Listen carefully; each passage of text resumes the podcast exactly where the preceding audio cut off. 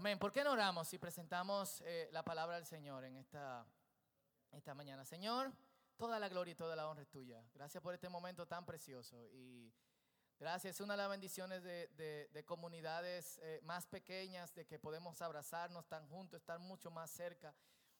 Señor, y aunque eventualmente eh, tú has traído y vas trayendo crecimiento aquí a nosotros en nuestra congregación, eh, apreciamos eso, Señor. Y yo te pido que en ese calor de comunidad, de coinonía, como dice tu palabra, todas las cosas en común, te pedimos que, todos eh, hagamos sentir no solo a Maxwell, sino a cada uno de estos niños, queridos, respetados, contenidos, Señor. Que no, falte, no, le falte amor, que no le falte eh, cuidado, Señor. Y Padre, nos presentamos ahora que vamos a hablar de tu palabra pidiéndote en el nombre de Jesús que tú nos guíes y que tú te, glorifiques, Padre. Que podamos manejar estas cosas en nuestro corazón para nuestro bien, en el nombre de Jesús. Amén. Siempre audio allá atrás, ¿eh? Perfecto. Eh, como ustedes saben, empezamos la semana pasada una serie que se llama Tendencias. Hay cosas que parecen bíblicas, pero que lamentablemente son eh, caminos de, de engaño, Voy a repetir algo que dije la semana pasada para los que no estuvieron. Esto es algo que nosotros evitamos durante mucho tiempo. Y quiero volver a aclarar algunas cosas. No criticamos congregaciones y no criticamos personas, sino que criticamos formas de pensar y pensamientos teológicos erróneos de acuerdo a la palabra de Dios. Y lo hacemos porque Jesús lo hizo. Mateo capítulo 23 eh, aquí lo tengo, Jesús le dice, ¿qué aflicción le espera a ustedes, maestro de la ley y fariseos, hipócritas? Porque convierten a alguien y lo hacen dos veces más hijos del infierno que ustedes. Pablo a los Gálatas, Pablo agarró a Pedro y le dijo, Pedro, ¿qué tú estás haciendo? Entonces, aunque lo, lo evitamos y lo evitamos entre muchas razones también, porque nosotros somos personas falibles uno tiene tendencia al fallo y como uno juzgue será juzgado. Entonces, no estamos juzgando, estamos diciendo cosas a las que ustedes deben prestarle atención y que deben de guardar profundamente en su corazón para que no sean engañados. Y hoy vamos a hablar del movimiento neoapostólico. No se asusten, no todo lo que empieza con neo es feo. es rimó, no todo lo que empieza con neo es feo. Eh, pero es lo que, lo que es. Y, y muchos de, mis amigos pasaron por esa etapa de, pastores a apóstoles, no me puedes tocar. Ahora tengo un grupo de gente que, son los que van delante de mí, son los que tú tienes que hablar eh, con ellos. En mi investigación incluso encontré que hay una coalición de apóstoles, que son alrededor de 500 apóstoles eh, eh, de todo eh, el mundo y que tienen esta misma tendencia de la cual nosotros vamos a hablar en el día de hoy. Parte del peligro de algunas de estas tendencias es que contienen cierto elemento de verdad. Cuando las cosas contienen cierto elemento de verdad, y esa es la primera parte del, de, del peligro. Y otra advertencia, quizás tú seas nuevo creyente o quizás tú digas, a mí no me interesa ese tipo de cosas. O quizás tú estás aquí y empiezas a decir, bueno, ¿cómo eso me va a ayudar en mi vida con el Señor? Hay cosas y otros problemas que yo tengo. Te va a ayudar a que tú no seas engañado. Que es sumamente importante. ¿Y cómo yo voy a ser engañado si leo la Biblia? Yo he visto gente que lee muy bien la Biblia y que se ha engañado, pero, pero mucho. Eh, yo he visto gente que lee muy bien la Biblia, que adoraron conmigo en una congregación y que andan con un sello del 666 de un tipo por ahí que dice que es el anticristo. ¿Cómo leyeron la Biblia? No sé. Eh, y segundo, se aprovechan del hecho de que mucha gente no lee la palabra de Dios. Y cuando tú lees solamente un pasaje, pero tú no lo lees en el contexto más amplio, obviamente tú caes en error. Y como dije el otro día, si se nos dan explicaciones bíblicas, no vamos a responder ni emocionalmente ni racionalmente, aunque para algunas cosas bastan. Hay cosas de las que yo le voy a decir en el día de hoy que son escandalosas. Pero eh, si se nos da supuestamente detalles bíblicos y apoyo bíblico para estas cosas, vamos a hablar desde la Biblia. Así que vamos a leer muchos versos bíblicos, vamos a dar muchos pasajes bíblicos, amárrese los cinturones, anote, saque su lapicero, eh, pero yo quiero que basemos esto en, en la Biblia. Primera pregunta, ¿hay apóstoles? ¿Qué dice la Biblia eh, al respecto? En la Biblia se llama apóstoles. Primeramente, y esto es importante porque mucha gente cree que solamente apóstoles eran los doce. Los doce que Jesús eligió para que estuviesen más cerca de él, entre los que estaban Pedro, entre los que estaban Juan, entre eh, los que estaban Santiago, uno que, murió, no el mismo que escribió la carta de, Santiago, Andrés, el hermano de, Pedro, eh, em, Tomás, el que dudó, etc. Estos doce se vieron incompletos con el suicidio de Judas.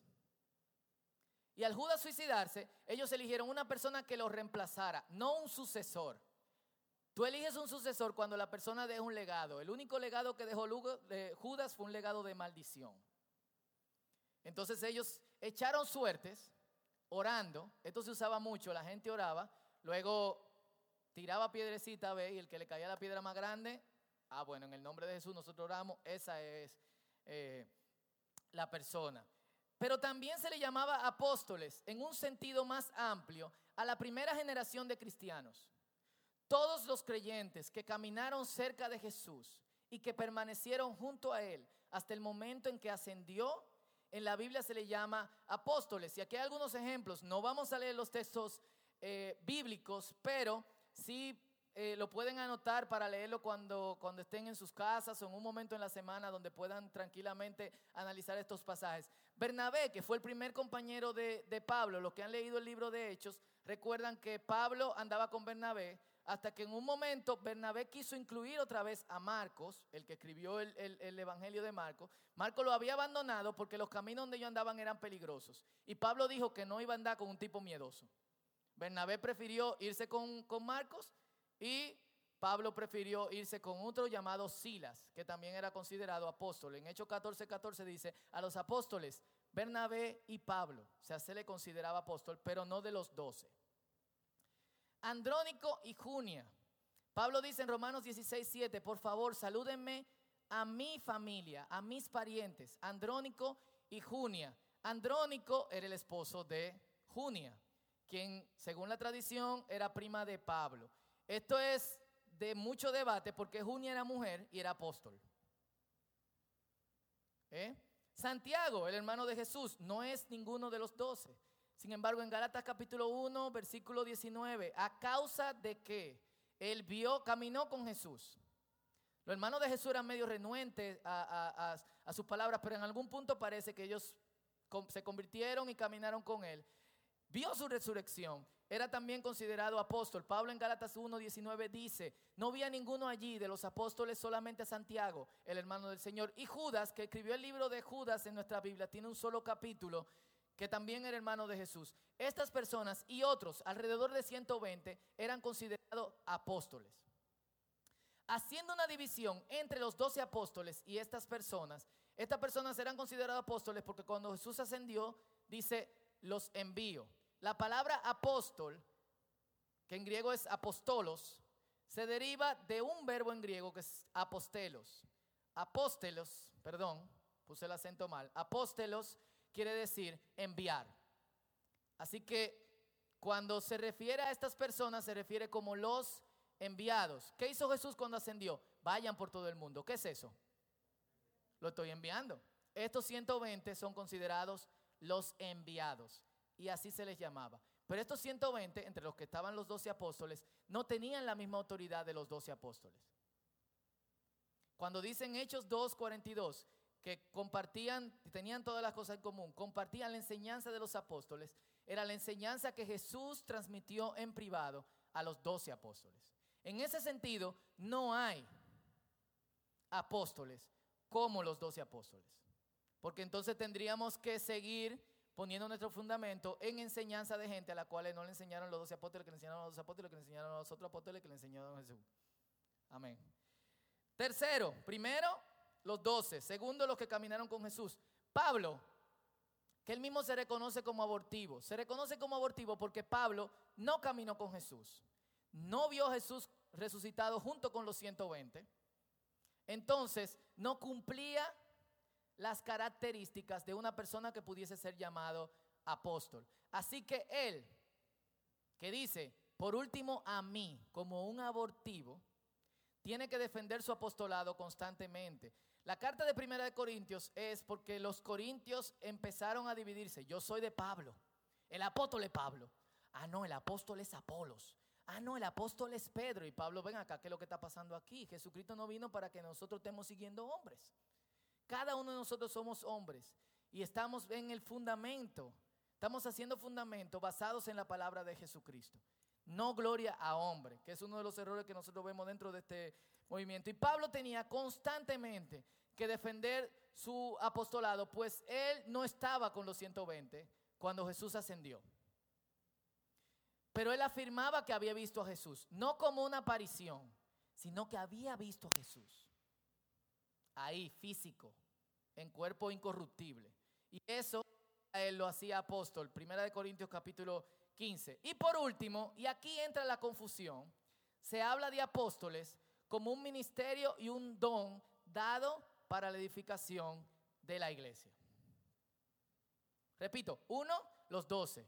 Dos, 120 que fueron enviados por Jesús y que caminaron con él, lo vieron resucitado. Tres, Pablo, que no cumple con los requisitos anteriores. Y cuatro, hay, según pasajes que vamos a leer ahora, un don del eh, apostolado. En este sentido, las cosas están divididas. Hay un grupo que dice, sí, hay apóstoles, mira, ahí lo dice, a unos puso como apóstoles, a otros como pastores, a otros como maestros, a otros como... Y hay otros que dicen, no, eso, eso pasó. leamos algunos de estos versos. Primero, primera, voy a ponerlo aquí porque vamos a leer mucho en la Biblia. Y como vamos a leer mucho, me gustaría que lo hagamos eh, rápido para no tomar mucho de su tiempo. Primera de Corintios 12, del 27 al 31, que habla de los dones. Otra de las características eh, locas de los corintios era que ellos no solamente discutían por cuál era el que ellos seguían, ellos también discutían cuál era el que tenía el don, dicho en buen dominicano, más mejor. Ah, yo hablo en lengua y Javier no. Diego es profeta ¿Y tú eres maestro? Ah, no, no, no, pero eh, Rosauri tiene el don de liderazgo. Yo creo que Rosauri es más mejor. Así que esta gente vivía en esta batalla. Y Pablo, en, en, la, en la primera carta de los Corintios capítulo 12, les da instrucciones con respecto a cómo comportarse. Y aparte de eso, como cada don se complementa uno con otro, como el cuerpo humano. Si tú tienes una mano y los ojos eh, eh, están en la cabeza. La mano no puede decirle a ojo, no te necesito. Tú necesitas de alguna forma los ojos. Y Pablo incluso hace eh, una comparación media jocosa y él dice, si todo tu cuerpo fuera ojo, y yo como estudié publicidad y mi mente es sumamente imaginativa, yo me imagino un tipo lleno de bola de ojo por toda parte, como brincando. Boing, boing, boing. Si todo tu cuerpo fuera ojo, ¿de qué serviría eso? ¿Qué pasaría si todo el cuerpo fuera mano? O si todo el cuerpo fuera a pie, diciendo cada uno de los dones son importantes. Y dice esto, ahora bien, ustedes son el cuerpo de Cristo, cada uno es miembro de ese cuerpo. Y en la iglesia Dios ha puesto, en primer lugar, apóstoles, en segundo lugar, profetas, en tercer lugar, maestros, luego los que hacen milagros, después los que tienen dones para sanar enfermos, los que ayudan a otros, los que administran y los que hablan en diversas lenguas. ¿Son todos apóstoles? No. ¿Son todos profetas? No lo dice la Biblia, para los que no están escuchando. No. ¿Son todos maestros? No. ¿Hacen todos milagros? Tampoco. ¿Tienen todos dones para sanar enfermos? No. ¿Hablan todos en lengua? No. ¿Acaso interpretan todos? No.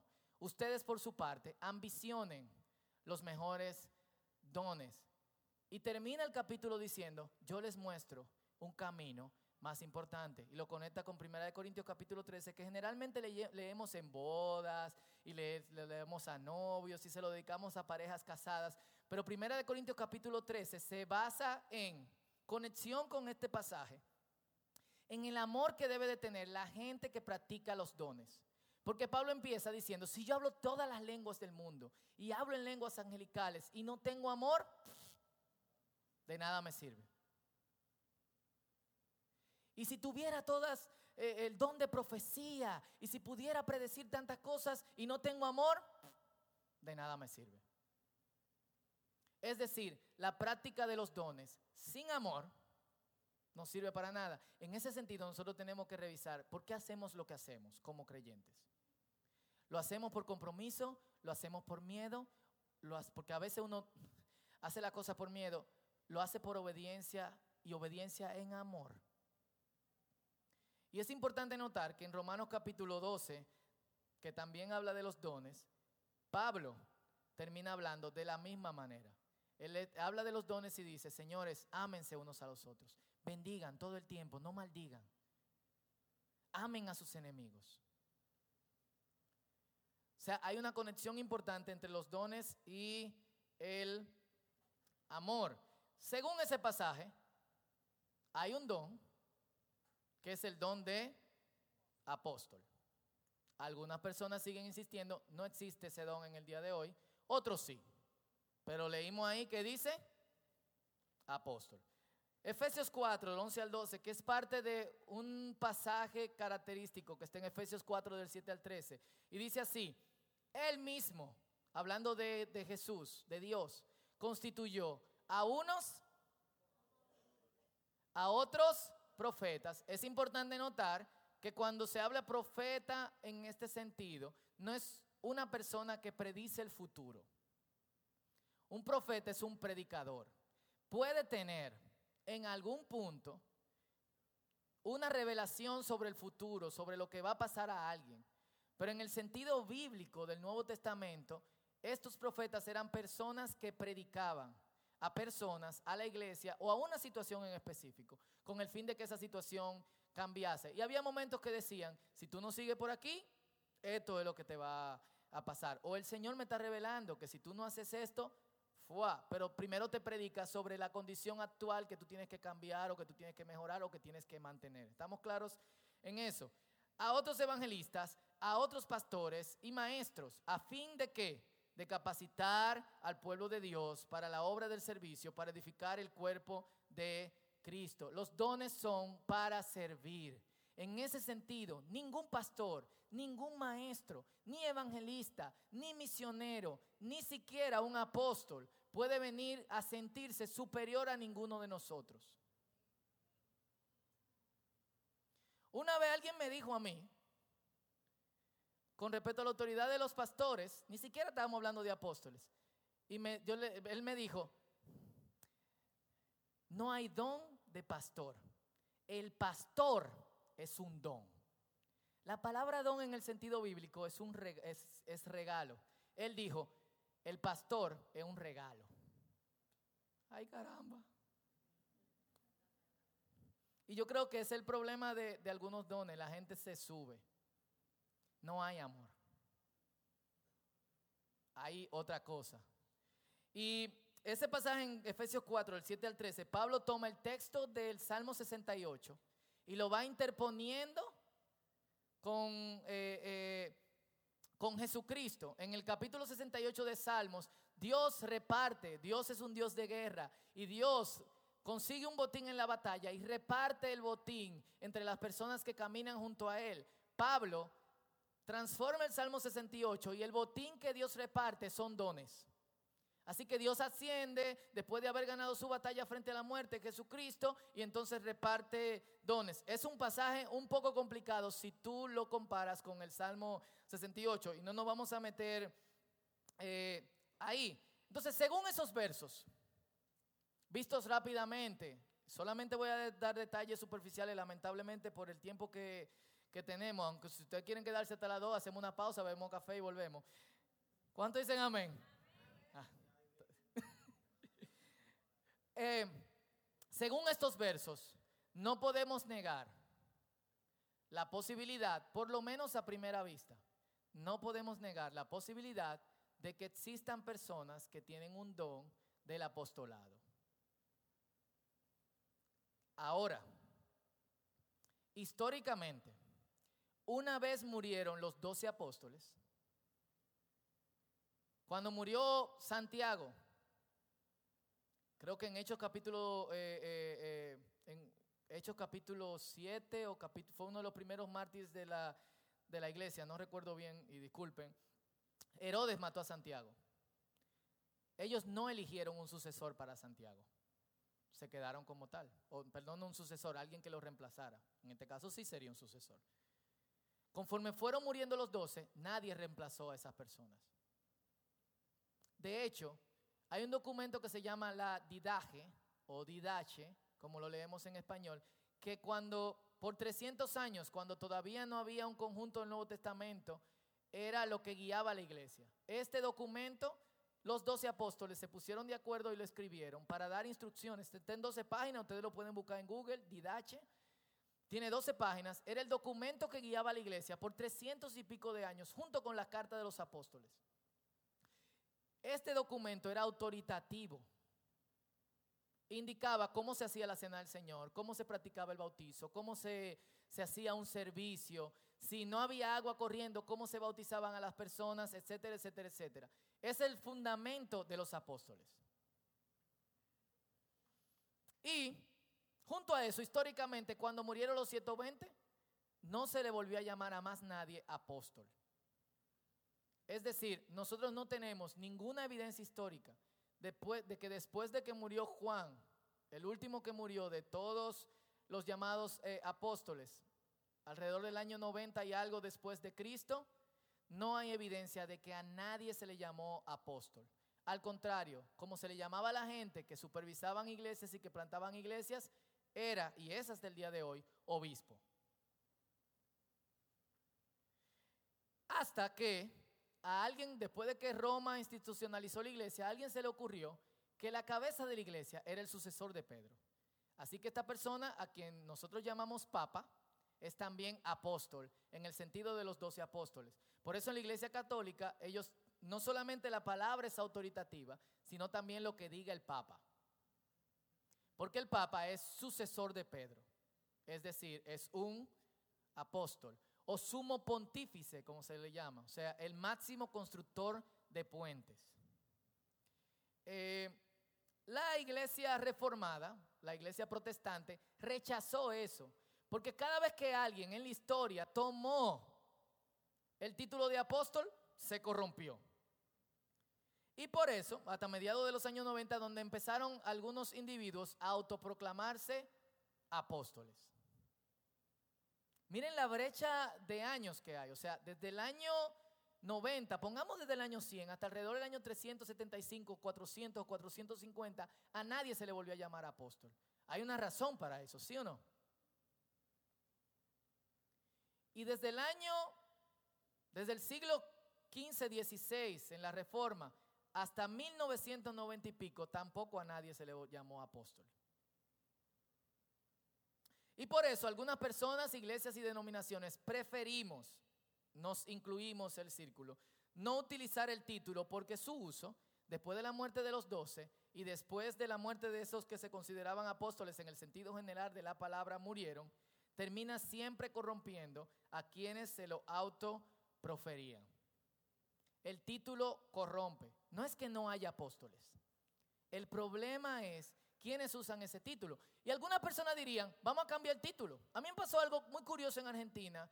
Eh, creo que la segunda vez que fui a visitar a la familia de Noelia. En Argentina, porque las personas se corrompían hablando sobre... Eh, bueno, no vamos a tomar un chisme de tiempo, no te preocupes. Las personas se corrompían hablando acerca de, del, eh, de su título, de pastores o de apóstoles. Mucha gente cambió el título de apóstol, pastor y ministro a siervo. Y suena bien, un siervo. Y un día yo estaba en una librería comprando eh, eh, un libro, una librería donde trabajaba un, amigo, y se acerca esta persona, agarra una Biblia, creo que una Biblia de estudio, le entrega en el mostrador y dice, ¿cuánto cuesta esta Biblia? Creo que le dijeron 30, 40 pesos argentinos. En esa época 400, 300 pesos dominicanos. Perdón. Y esa persona dijo, pero a un siervo tú no le vas a dar la Biblia a ese precio. Y yo me quedé como, qué humilde ese hombre, un siervo. Y el tipo me dijo, no. el tipo es superior porque él es siervo. Siervo es un ministro, un pastor, un apóstol. Yo me quedé como que... El problema no son las etiquetas. El problema es el corazón del hombre. Entonces, tomando en cuenta que la Biblia dice que es posible que exista, el, o sea, según lo que la Biblia dice, existe el don del apostolado. No lo vamos a negar. No podemos decir que desapareció, porque seguimos teniendo maestros, seguimos teniendo pastores, seguimos teniendo profetas en el día de hoy. Entonces, los apóstoles desaparecieron y los pastores, y los maestros, y los profetas. Pero quienes lleven este título deberían de tener características acorde a una persona con un corazón para Dios. En estos pseudo apóstoles, y Pablo lo llama así literalmente, se aprendieron una palabra en griego, pseudo apóstolos, apóstoles de mentira. Y relajándolo le dice, super apóstolos, super apóstoles. Estos pseudo apóstoles, hacen totalmente lo contrario. Sus características no pueden estar más alejadas de la palabra. Y anoten bien, porque no me gustaría que ninguno de ustedes ni sus amigos sean eh, engañados. Y empecemos por la primera característica, el énfasis en los títulos y en la gloria humana. De hecho, la cosa se ha salido de control. Cuando empezó la competencia sobre apóstoles, pasó que ya no, o sea, ¿quién entonces va a ser quien supervise a los apóstoles? ¿O quién es un apóstol superior? Esa persona se llama patriarca, padre. Y no solamente eso, la exageración ha llegado a un punto máximo, pero leamos lo que dice Jesús con respecto a los títulos. En Mateo capítulo 23, versos 6 al 12 dice, y voy a empezar desde, desde el pero aquí. Eh, perdón, hablando de los fariseos, y que podemos comparar con estas personas, se mueren por el lugar de honor en los banquetes y los primeros asientos en las sinagogas, y porque la gente los salude en las plazas y los llame rabí, pero no permitan que ustedes se le llame rabí, que significa maestro, porque tienen un solo maestro y todos ustedes son hermanos, y no llamen a padre a nadie en la tierra. dos anécdotas. Una vez una persona fueron a promocionar una actividad en el círculo. Cuando terminaron de dar el anuncio, se iban y me pidieron que los saludara afuera. Yo los saludé afuera y le dije, se quedan, se van, no tenemos que ir porque mami va a hablar en la iglesia esta noche. Yo, wow, ¿tu mamá predica? No, mami es la pastora. Yo me quedé como que, wow. Y el otro día estaba sentado en ACE, la empresa donde tenemos el segundo eh, círculo. Y cuando estábamos sentados así, estamos hablando de un muchacho que de una iglesia donde, que, donde conozco al pastor, perdón, apóstol. Eh, tú no puedes llamarle pastor. Y a, a su familia son amigos míos desde hace muchísimo tiempo, desde que simplemente eran pastores. Ahora están a otro nivel. Y me dice, ay, sí, no sé cuánto. Y papi y mami estaban de viaje y están aquí ahora. yo, ah, tu papá y tu mamá están de viaje. ¿Tú eres familia de ellos? No. Papi y mami es el apóstol y la apóstol. Yo me, como iba a predicar 10 minutos después, yo me tapé la boca porque mi, mi reacción, yo, mi, mi impulso es a reaccionar, a decirle, y esa sinvergüencería.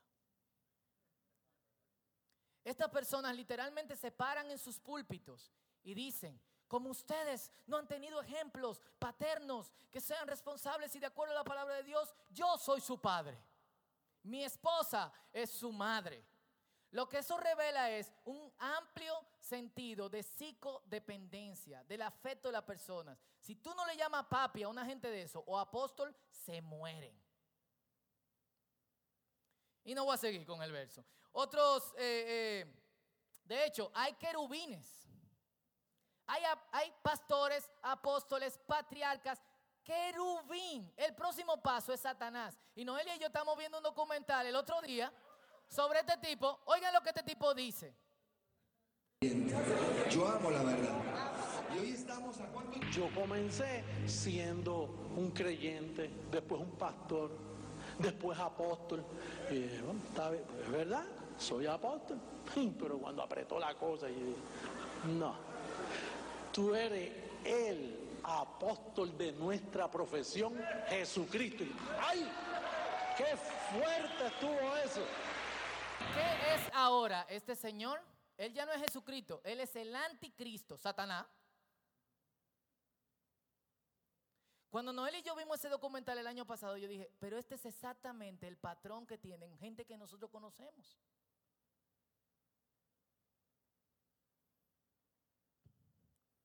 Jesús, en Juan capítulo 5, 41 al 42 y 44, tengan cuidado, todo el que busca gloria humana no viene de parte de Dios.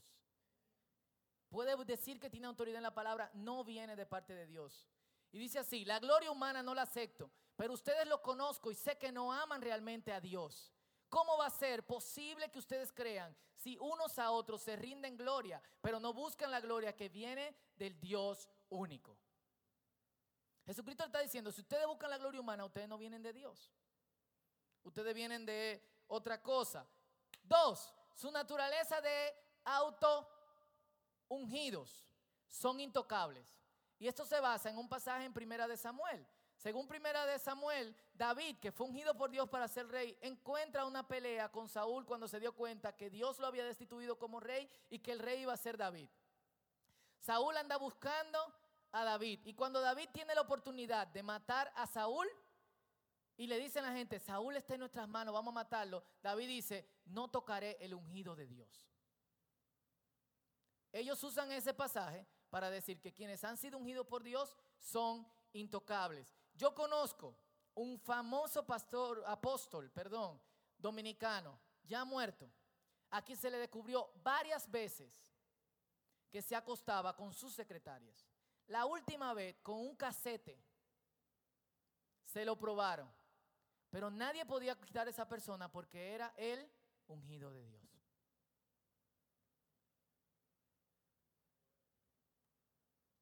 Yo creo que no tengo que agregar más sobre eso. Algo que llaman el rema.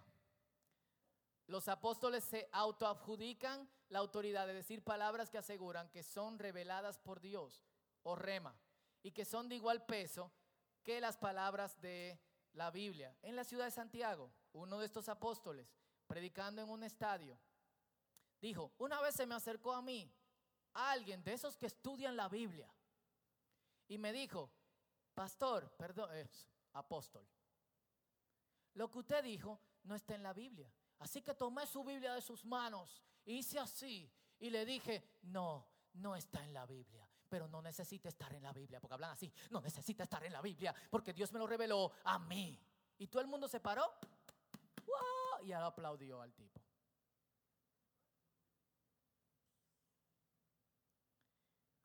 Esas palabras que ellos llaman reman tienen igual peso que la palabra de Dios. Proverbios capítulo 30, versículos 5 al 6 dice, toda palabra de Dios es limpia y Él es escudo a los que en Él esperan no añadas a sus palabras para que no te reprenda y seas hallado mentiroso.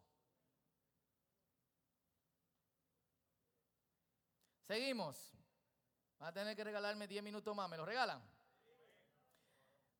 Dicen tener el poder de proferir maldiciones. Si tú te encuentras con un tipo de esto, en la ciudad de Noelia pasó, un señor le dijo a un pseudo apóstol de esto, que estaba mal. Y este hombre dijo, te maldigo en el nombre del Señor y te caerá cáncer y morirás comido por las células malignas de tu propio cuerpo. Full. Y eso es muy común. Huelma me contó de un caso parecido aquí en Santiago.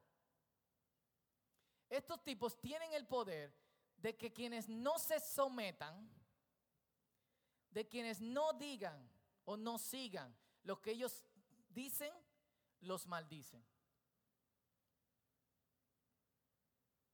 Bastante feo. Bastante feo. Y esto es lo que dice la palabra. Romanos 12, 14, 17 al 19. Bendigan a quienes los persigan. Bendigan y no maldigan. No paguen mal, no paguen a nadie mal por mal. ¿Quién escribe esto? ¿Un? ¿Un qué?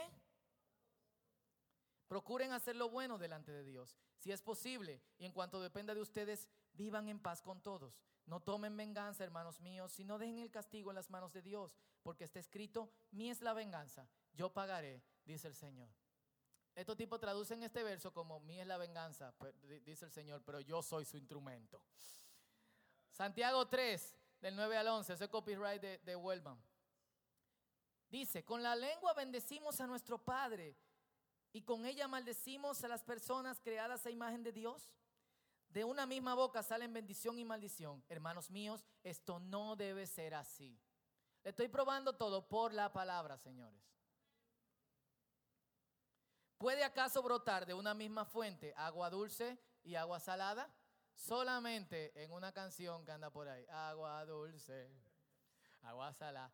Mateo 5:22, el mismo Jesús hablando dice, pero yo le digo que todo el que se enoje con su hermano quedará sujeto al juicio del tribunal. Es más, cualquiera que insulte a su hermano, y esto lo estábamos hablando hace un tiempo, la palabra aquí es raja, y los judíos la, pronuncian como cuando tú vas a escupir. Cualquiera que le diga a su hermano, que quiere decir literalmente, esa es la, la pronunciación, que quiere decir literalmente estúpido, lo matate. ¿Cuánto han asesinado gente aquí? Chofer de carro público, motorista, de todo. Pero cualquiera que lo maldiga quedará sujeto al infierno. Seguimos.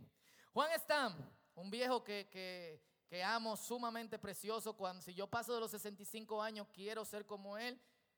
Hablando sobre esto, y es de las personas que han investigado esto de forma más exhaustiva. Dice, tales maldiciones pueden ser, aunque engañosas, no son ninguna broma. Para comenzar, tienen un gran efecto psicológico que puede traer así el cumplimiento de la maldición. Ah, una vez, a mí me mandaron un pensum de un instituto bíblico apostólico. Y una de las primeras materias era cómo romper el espíritu de rebeldía y someter. Te enseñan cómo tú rompes el espíritu de rebeldía de la gente que se opone a ti en tu congregación y cómo tú lo sometes.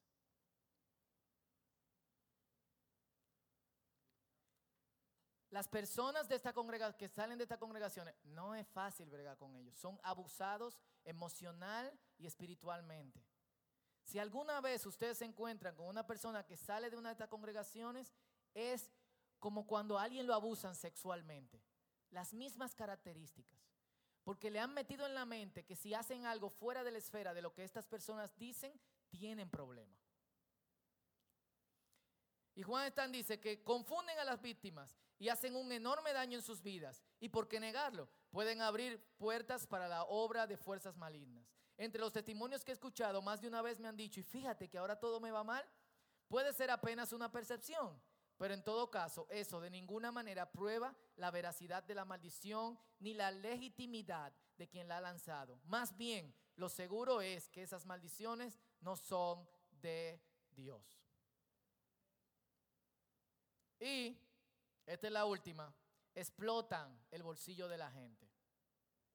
Yo lo llamo que son hijos de Simón, que está en Hechos capítulo 8, versículo 18 al 22 y que vamos a leer ahora. Las locuras que esta gente llegan para sacarle dinero a la gente son impresionantes. En Miami nos daba un testimonio a alguien de que pagó a un apóstol para que orara por su carro y se le dio, le pagó 50 dólares. Cuando volvió donde el apóstol para orar por ella, para que ella tuviese novio, el apóstol le dijo, bueno, tú me diste 50 dólares por un carro, Tú no me vas a dar 50 dólares por un novio. Tiene que darme más.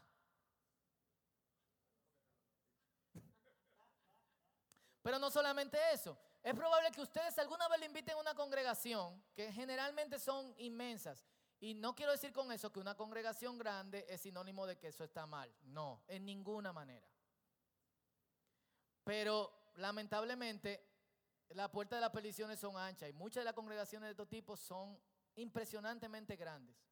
Usted está sentado y la gente se va parando mientras la persona está predicando a poner dinero frente al púlpito. ¿Qué significa eso? Si tú quieres que la prédica te toque, tú tienes que sellar la prédica. Y tú la sellas con dinero. Si es con 100 pesos, probablemente te llegue en tres meses. Si es con 500, probablemente en dos. Si es con 2 mil, 10 mil o 100 mil, probablemente te llegue en un minuto. ¿Eso es del diablo? ¿Y si con tarjeta? Eh, no sé, querido. Pero la cuestión, eh, eh, y hay un conocido canal de televisión que yo ni veo, que voy a decir el nombre, se llama Enlace. Y piden, viven pidiendo cuarto y engañando a la gente. Uno de estos tipos, en una cruzada que Pablito y yo estábamos presentes en Perú, se paró a pedir la ofrenda y dijo, vamos a leer el pasaje del joven rico. ¿Tienen todos sus Biblias? Cool. ¿Y yo quién es este tipo? Al que motiva la ofrenda. Ok. Entonces el joven rico se acercó a Jesús y Jesús le dijo, te falta algo más. Vende lo que tienes y dáselo a los pobres. Yo creía, yo dije, wow, por primera vez en mi vida voy a presenciar a alguien que motiva ofrendas y que dice, estas ofrendas nosotros vamos a dar a la obra misionera. No, el tipo dijo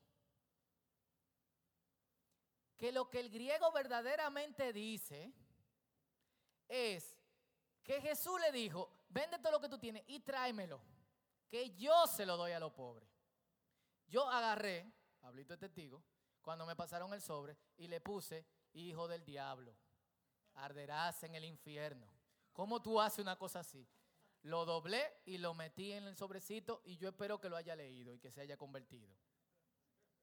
Perdóneme, pero son de las cosas que, que, no puedo aguantar. Estos tipos son los hijos de Simón. Simón, en Hechos capítulo 8, del verso 18 al verso 22, dice así. Al ver Simón, un mago que se había convertido en la ciudad de, Samaria, que mediante la imposición de manos los apóstoles se daba el Espíritu Santo, les ofreció dinero y les pidió, denme también a mí ese poder, para que todos a quienes yo les imponga las manos reciban el Espíritu Santo. Que tu dinero perezca contigo, le contestó Pedro, porque intentaste comprar el don de Dios con dinero. No tienes arte ni parte en este asunto, porque no eres íntegro delante de Dios. Por eso, arrepiéntete de tu maldad y ruega al Señor a ver Tal vez te perdone Dios el haber tenido esa mala intención. ¿Y qué pasa con la gente que ofrece este tipo de cosas conscientemente? Ustedes sabían que los puestos de apostolado se compran. Y hay tipos por ahí ofreciendo incluso anillos de diamantes a ciertas personas. Eh, lamentablemente, una vez en una iglesia de la que yo formaba parte, se me todo el cuerpo de liderazgo teníamos que ir a una conferencia en una ciudad de Estados Unidos. Y la intención de este señor con quien nosotros fuimos es que esta persona fuese cobertura de él en este país. Cobertura es que el apóstol te cubre y tú tienes su bendición. No es que te da seguimiento ni que está atrás de ti, no, no, no, no. Que su unción baja sobre ti. Cuando a mí me preguntan cuál es mi cobertura, yo le digo que el Espíritu Santo. Y la gente se ríe. Full. Quizás si le decimos orange o claro, eh, está mejor. Eh, y este señor con quien nosotros fuimos se decepcionó porque este apóstol le concedió esa cobertura a otra persona que pudo pagar cierta cantidad de dinero. Yo le estoy hablando cosas que yo he vivido de primera mano. En esa misma conferencia yo le dije, pastor, yo me tengo que ir aquí. Y yo quiero mantener mi integridad espiritual. No lo edite eso. Esta gente no se dan cuenta del daño que están haciendo. Pablo en 2 Timoteo capítulo 3 dice, esos son los que agarran a las mujeres que tienen necesidad y explotan, la explotan, las engañan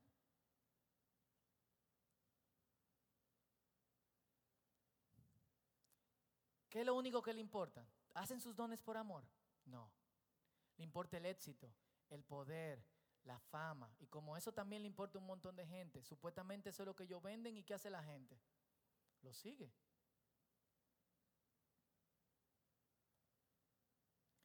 Yo creo que dos de los grandes problemas en la iglesia de hoy no son solamente la necesidad del poder, del prestigio y de la, de la fama, de las riquezas. Es también la necesidad de la gente de tener un ídolo. Alguien en quien se puedan proyectar. Alguien que pueda decir, mi apóstol, mi pastor, papi, mami, fulanito de tal. Porque no, ni siquiera consiguen nada para sí mismo, es como una proyección, es la conclusión a la cual yo he llegado. Y esto es totalmente contrario al Espíritu de Jesucristo, totalmente contrario. Que en muchas ocasiones le decía a la gente, no le diga a nadie lo que te pasó. ¿Qué creemos en el círculo? Yo quiero ser claro con eso. Creemos que el oficio apostólico, es decir, la autoridad de los primeros apóstoles, los doce, pasó. No hay nadie en el día de hoy en que nosotros podamos decir, podemos basar nuestras creencias en las enseñanzas apostólicas de esta persona. Pero creemos que existe el don del apostolado. Hay gente que planta iglesias. Y cuando la planta, vive ahí por un tiempo y se mueve a otro lado y planta otra. Y cuando la planta se mueve de ahí a otro lado y planta otra. De hecho, un dato importante, misionero es un sinónimo de, es una comparación de apóstol. Misionero es en latín, apóstol es en griego. Un misionero es un apóstol. Es un enviado. Y, esos, y esas personas, bajo su título, en ninguna manera, ni siquiera van a buscar gloria para sí mismos, ni van a tergiversar la palabra de Dios con el fin de conseguirlas. Ese título, si es superior, es superior en servicio. Y sirven no para que la gente les dé gloria, los siga, sirven con el fin de que Dios sea glorificado. En ese sentido, sí. Y rara vez ustedes van a escuchar a una persona de esa diciendo, yo soy un apóstol. Al contrario, cuando tú le digas, usted es un apóstol, te van a decir, no, no, no, no, no. De ninguna manera. Porque importa el título.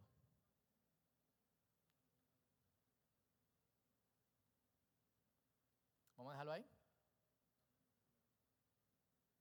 Si alguno de ustedes tiene alguna pregunta, comentario, escríbame y le damos. Y léanse Mateo capítulo 23, le va a arrojar mucha luz al respecto. Oramos. Señor, aquí estamos delante de ti y, una de, de las cosas que te pedimos en el día de hoy es que nosotros podamos, como gente que te sigue, como gente que te ama, poder concentrarnos constantemente en sumergirnos en tu palabra. Que nosotros podamos ver qué realmente tu palabra dice para que no seamos engañados. Te pedimos, Señor, que tú nos ayudes y que tú nos enseñes a estar profundamente cerca de ti. Ayúdanos también, también a tener los ojos bien abiertos a tener los oídos bien atentos y a tener una mente transformada por el poder de tu Espíritu. De modo tal que cuando alguien, alguno de estos engañadores venga hacia nosotros, nosotros podamos ni siquiera darle la hora, porque sabemos lo que tu palabra dice. Te pedimos por hermanos, amigos que están siendo engañados. Señor, y creo que, que te toca a ti, Padre Santo, hablar a sus vidas, hablar a sus corazones. Tú sabes que hay gente sincera Gente muy linda que sigue detrás de estas cosas y que es abusada y corrompida constantemente. Te pedimos por ellos y te pedimos también, Señor, que nos ayudes a no corrompernos como iglesia, sino a mantenernos con nuestros ojos puestos en ti y con un corazón que te agrade y con un corazón que te glorifique. Señor, toda la gloria y toda la honra es para ti. Por favor, recíbela. Y mientras te adoramos en el día de hoy, Señor, que nuestros corazones vayan hacia ti que nuestra alabanza suba como un olor fragante delante de tu presencia, de un corazón sincero y un corazón que quiere agradarte. En el nombre poderoso de Jesús. Amén. Dios le bendiga. Vamos todos a adorar a Dios.